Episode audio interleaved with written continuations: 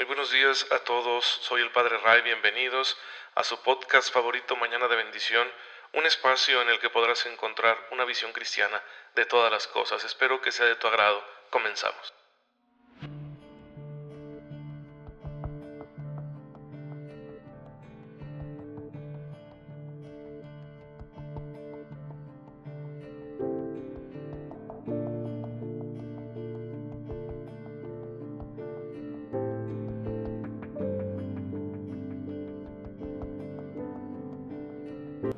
Muy buenos días, feliz viernes. Ya es viernes, gracias a Dios y pues el cuerpo lo sabía porque ya no se siente la diferencia ahora con esto de la pandemia y de que tenemos que quedarnos más en casa por el distanciamiento social que conviene ahorita para mitigar el contagio y bueno, pues para preservar nuestra salud y la de nuestros seres queridos. Así que, en fin, bendito sea Dios, al rato esto pasará, nos dejará lecciones importantes Ojalá que nos deje una buena disciplina y una espiritualidad más profunda, porque creo que tenemos más tiempo y más atención para pensar en el Señor, en su bondad y en su misericordia. El día de hoy, queridos hermanos, la iglesia celebra a San Pío X, Papa, que fue Papa de 1903 a 1914 y que le tocó combatir una herejía muy profunda presente en la iglesia y que yo digo que aún no ha desaparecido, a la que se llamó modernismo esta idea obsesiva de querer adaptar toda la religión cristiana, todo el catolicismo, a los criterios del mundo moderno, como si los criterios del mundo moderno fueran los definitivos y no estuvieran también sujetos al relativismo, al error, a la limitación del tiempo, como todas las cosas que hacemos los seres humanos. Es cierto que podemos eh, adaptar nuestro lenguaje y que podemos utilizar elementos del mundo moderno, para expresar mejor nuestra fe, pero el contenido principal, el criterio principal siempre será nuestra fe. A San Pío X le tocó eso y por ello se vio obligado a tomar medidas. Una de ellas fue escribir esta encíclica Pascendi, que habla de esa necesidad de no ver al mundo moderno con ojos de idólatras, como pensando que es lo mejor que pueda haber. Pues en fin, le tocó un tiempo difícil, le tocó también enfrentarse a la crítica de muchos, muchos católicos que no estuvieron de acuerdo, muchos teólogos que querían proceder con esa adaptación al mundo, pues obviamente lo criticaron. Y esto es lo que pasa cuando el Señor te elige para una misión, la que sea. Hasta el simple hecho de ser padre de familia, que es la misión más importante del mundo, pues ya tienes ahí, ya que eres objeto de, críticas, vas a ser objeto de críticas, todo el mundo va a opinar acerca de tu manera de, de criar, va a opinar acerca de cómo educas a tus hijos y tus hijos mismos te van a estar diciendo. Entonces, pues es una misión muy importante y difícil. Esto sucede siempre que nos toca guiar a otros. Pero hay que hacerlo en el nombre del Señor con la gracia de Dios, que con esa gracia todo es posible. Y precisamente aquí en Mañana de Bendición pretendemos compartir con ustedes la fe de la Iglesia para iluminar sus conciencias y que sean ustedes mejores catequistas.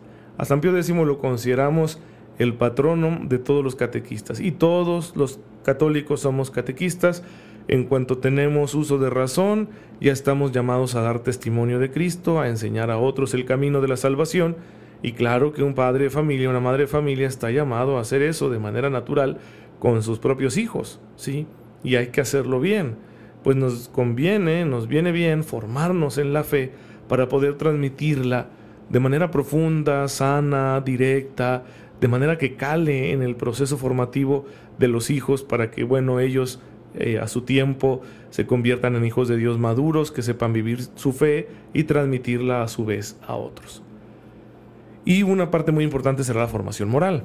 Los padres tienen que ser catequistas de la moral de sus hijos y tienen que conocer, por lo tanto, bien la moral cristiana, la moral católica, que es lo que estamos estudiando ahorita. Ya vimos la cuestión de la ley y ahora estamos hablando de esta parte tan importante que es la justificación. El hecho de cómo Dios nos perdona de nuestros pecados y nos hace justos ante Él.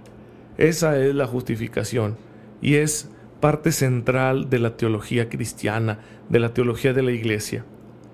Y sabemos que esta obra no es obra nuestra, no nos justificamos por lo que nosotros hacemos, sino por lo que Dios hace en nosotros.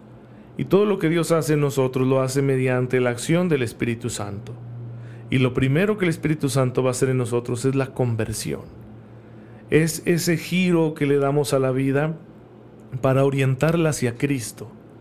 Porque no podemos participar del reino si no nos convertimos, es decir, si no le damos a Jesús el centro en nuestra vida personal.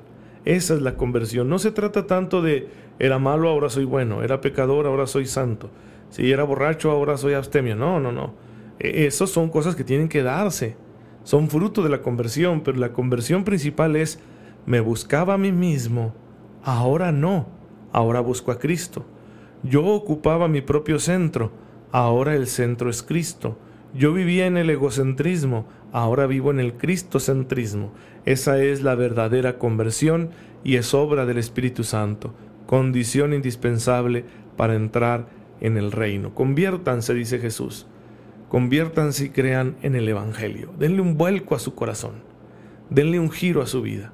Pues el Espíritu Santo nos va moviendo, el Espíritu Santo dialoga con nuestra alma para irnos convenciendo, de manera que nosotros podamos dar ese giro, dar ese vuelco. Y el fruto de darle a Jesús el centro, el fruto de enamorarnos de Él, el fruto de ponerlo a Él como prioridad en nuestra vida, será la justificación porque en ese encuentro con Él Él nos ofrece su misericordia. Él nos perdona. E, esa frase que encontramos en el Evangelio de Marcos y de Mateo, donde dice conviértanse, también podemos traducirla como arrepiéntanse. Entonces somos los arrepentidos que en el encuentro con Cristo, al ser perdonados, nos convertimos en redimidos. Entonces ahí está ya la justificación. Pero no se reduce aquí, nos dice el Catecismo en el número 1989. La justificación no se reduce a esa conversión inicial sino que es un proceso de perfeccionamiento. Ese es el inicio, pero toda la vida va a transcurrir dentro de ese proceso de maduración en la fe, de conversión, de perfeccionamiento de nuestras virtudes. Por eso el catecismo nos recuerda las palabras del concilio de Trento en el siglo XVI. La justificación no es sólo remisión de los pecados, sino también santificación y renovación interior del hombre. No es simplemente que pues yo siempre voy a ser malo, pero como Dios es muy bueno, decidió no ver mi maldad y por eso me lleva al cielo. No, no de ninguna manera. Creo que ese era el pensamiento de Martín Lutero. Pero la conversión, la justificación, como la entiende la Iglesia Católica, es distinta. Se trata de una renovación interior, un proceso de santificación, donde el amor de Dios no solo me perdona, sino que me transforma y me va ayudando a encontrarme delante de Dios en un estado de pureza, al que nosotros llamamos estado de gracia. Sí, la justificación libera al hombre del pecado, purifica nuestro corazón. Claro que la iniciativa es de Dios, nosotros somos receptores de esa iniciativa divina, pero ya al ser receptores conscientes estamos correspondiendo a la iniciativa divina, iniciativa misericordiosa de nuestro Dios de manera que se da una reconciliación entre Dios y el hombre, entre Dios y el alma particular de cada uno de nosotros. Y ahí se inicia una sanación, una sanación espiritual que nos lleva a considerar la santidad, a tomárnosla en serio y a empezar a trabajar en ello. Con la gracia de Dios siempre, siempre el impulso de la gracia va a ser mayor, pero recuerden que somos libres. Entonces si nuestra libertad, si nuestra libre voluntad no coopera, no colabora, pues no se da con la prontitud que podría darse ese proceso de santificación.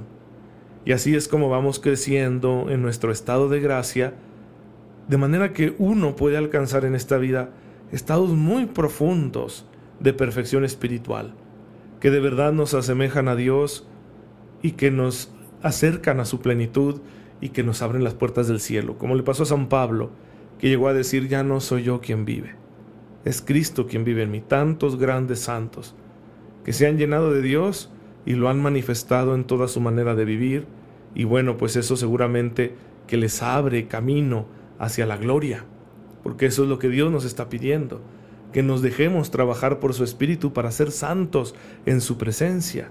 Esta renovación interior es necesaria, ¿sí? no solo el perdón de nuestros pecados, que Dios nos lo sigue ofreciendo, sino también ese perfeccionamiento en las virtudes para que así, cuando llegue el momento del juicio, seamos admitidos en la gloria de Dios y podamos morar en su presencia, presencia gloriosa, infinita, inconmensurable de Dios, ante la cual nada impuro puede permanecer. Nadie puede contemplar la esencia divina si está en la impureza. Pues en este proceso de santificación, Dios quiere liberarnos de esa impureza para que lleguemos a contemplar toda su esencia, todo su ser, ya sin limitaciones, ya sin mediaciones, ¿sí? Ahorita conocemos a Dios por la mediación de la fe, pero dice Pablo en la primera carta a los Corintios capítulo 13 que la fe es provisional.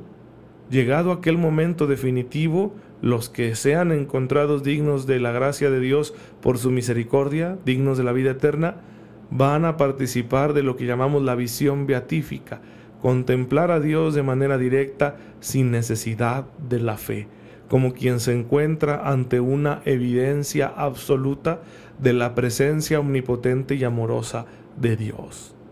Y en ese momento es cuando se dará la realización. Las almas, los seres humanos que estén ahí, se sentirán por fin realizados, en paz y dichosos por los siglos. El lenguaje no alcanza, hermanos, a describir esta experiencia. Siempre hablaremos de ella de una forma limitada, porque obviamente estamos hablando de un misterio muy grande, pero eso es a lo que aspiramos. Nuestro corazón como que ya nos lo pide. Por eso no quisiéramos morirnos, quisiéramos vivir siempre, quisiéramos amar siempre. Por eso canciones tan bonitas como la de Amor Eterno, ¿sí? Por eso el anhelo, ¿verdad? De, de, felicidad tan profundo que todos llevamos inscrito en nuestro ser y que no podemos desprendernos de él es que nuestra naturaleza está hecha para ese momento. Hay que pedirle a Dios con profunda humildad que nos sostenga en este proceso de maduración espiritual, de perfeccionamiento moral, de justificación, que nos sostenga para vivir siempre en gracia, de forma que no nos vayamos a perder ese momento para el que fuimos creados, ese momento para el que estamos destinados, ese momento que es el único que nos va a otorgar la satisfacción total de nuestro deseo de ser felices. Y el Señor ya ha hecho todo lo necesario para que tú y yo podamos gozar de ese momento, pero nos toca corresponder. Aunque sea muy poquito nuestro aporte, el Señor quiere contar con él. Quiere que tú y yo le digamos que sí, que sí aceptamos su llamada, que sí queremos y que vayamos siendo dóciles a las inspiraciones de su Espíritu para que podamos resolver este asunto que se llama vida, terminar esta aventura de la existencia terrenal, terminarla de la mejor manera posible hasta llegar al Señor, hasta llegar a nuestro Dios que nos amará infinitamente por siempre.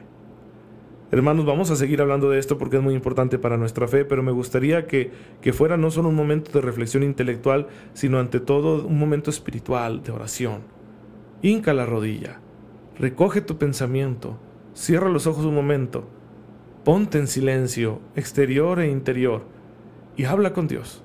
Y pídele, como yo le estoy pidiendo en este momento para mí, también para ti, pero pídele, pídele para ti, para los tuyos, la gracia constante de no separarnos nunca del amor de Dios, de no separarnos nunca de su presencia misericordiosa, de manera que podamos alcanzar algún día vivir este momento de gloria. Señor, te damos gracias, porque aunque no comprendemos tu voluntad completamente, aunque no sabemos exactamente, Señor, cómo es que estamos aquí, aunque seguimos fallándote y cometemos pecados todos los días, tú renuevas tu promesa diariamente para todos tus hijos, invitándolos, llamándolos a participar de tu gloria. Gracias por eso, Señor, y gracias por tu auxilio que nos permite ir construyendo nuestra vida sobre la roca de tu Hijo Jesucristo para que podamos alcanzar algún día la gloria final que nos está esperando en el cielo. Amén. El Señor esté con ustedes. La bendición de Dios Todopoderoso, Padre, Hijo y Espíritu Santo, descienda sobre ustedes y los acompañe siempre. Gracias por escucharme esta mañana, queridos hermanos. Oren por mí, yo lo hago por ustedes y nos vemos mañana, si Dios lo permite.